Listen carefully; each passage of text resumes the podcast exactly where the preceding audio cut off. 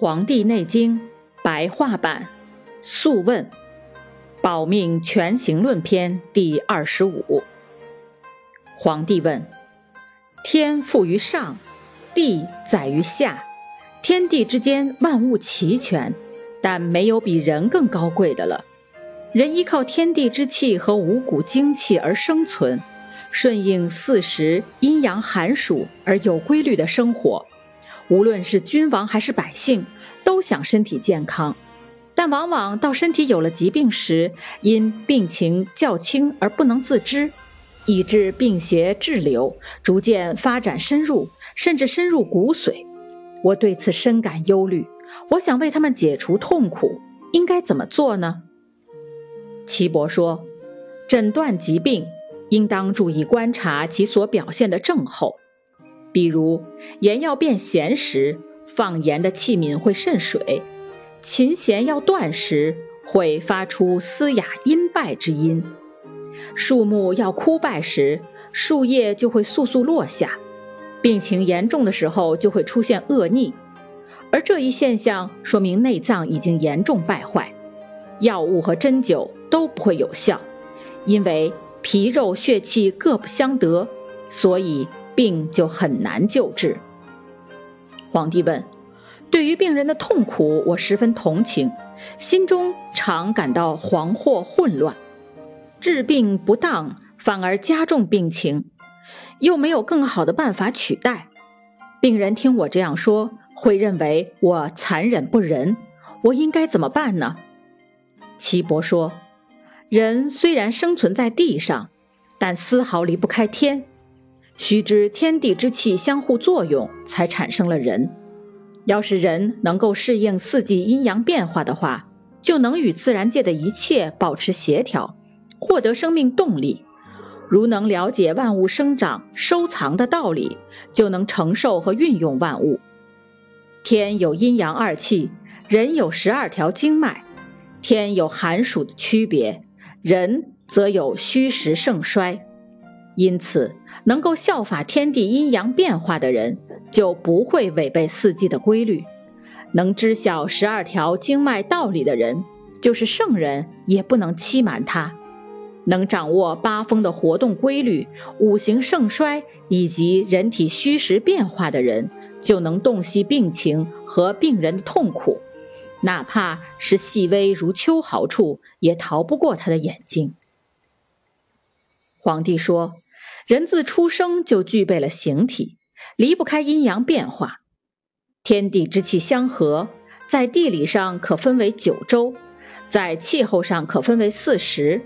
月份有大月、小月之分，每天有长短。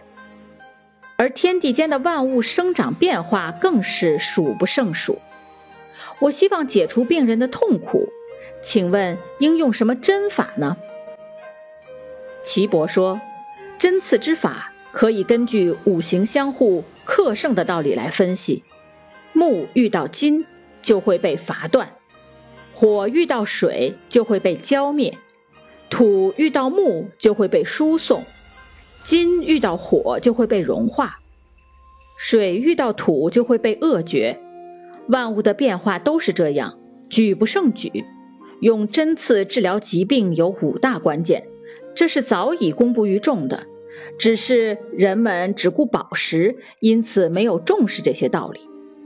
这五大关键包括：一是精神专注；二是重视养生之道；三是掌握药物的性能；四是智取大小边识，以适应不同病症。五是精通脏腑血气的诊断方法，这五点都很重要，各有所长，但孰先孰后，实际运用中要视情况而定。近世运用针刺，一般用补法治虚，泻法治满，这是人所共知的。如果能按照天地阴阳的道理灵活运用，那么就能取得。如响应声，如影随形的疗效。医学的道理并不是神秘莫测的，只要懂得这些道理，就能运用自如。皇帝说：“我想听您讲解一下用针的方法。”岐伯说：“用针的关键，首先在于必须精神专一。待到确定五脏的虚实、三步九候的脉象时，才能下针。还要留意是否有真脏脉出现，五脏之气是否衰绝，外在症状和体内的病变是否一致。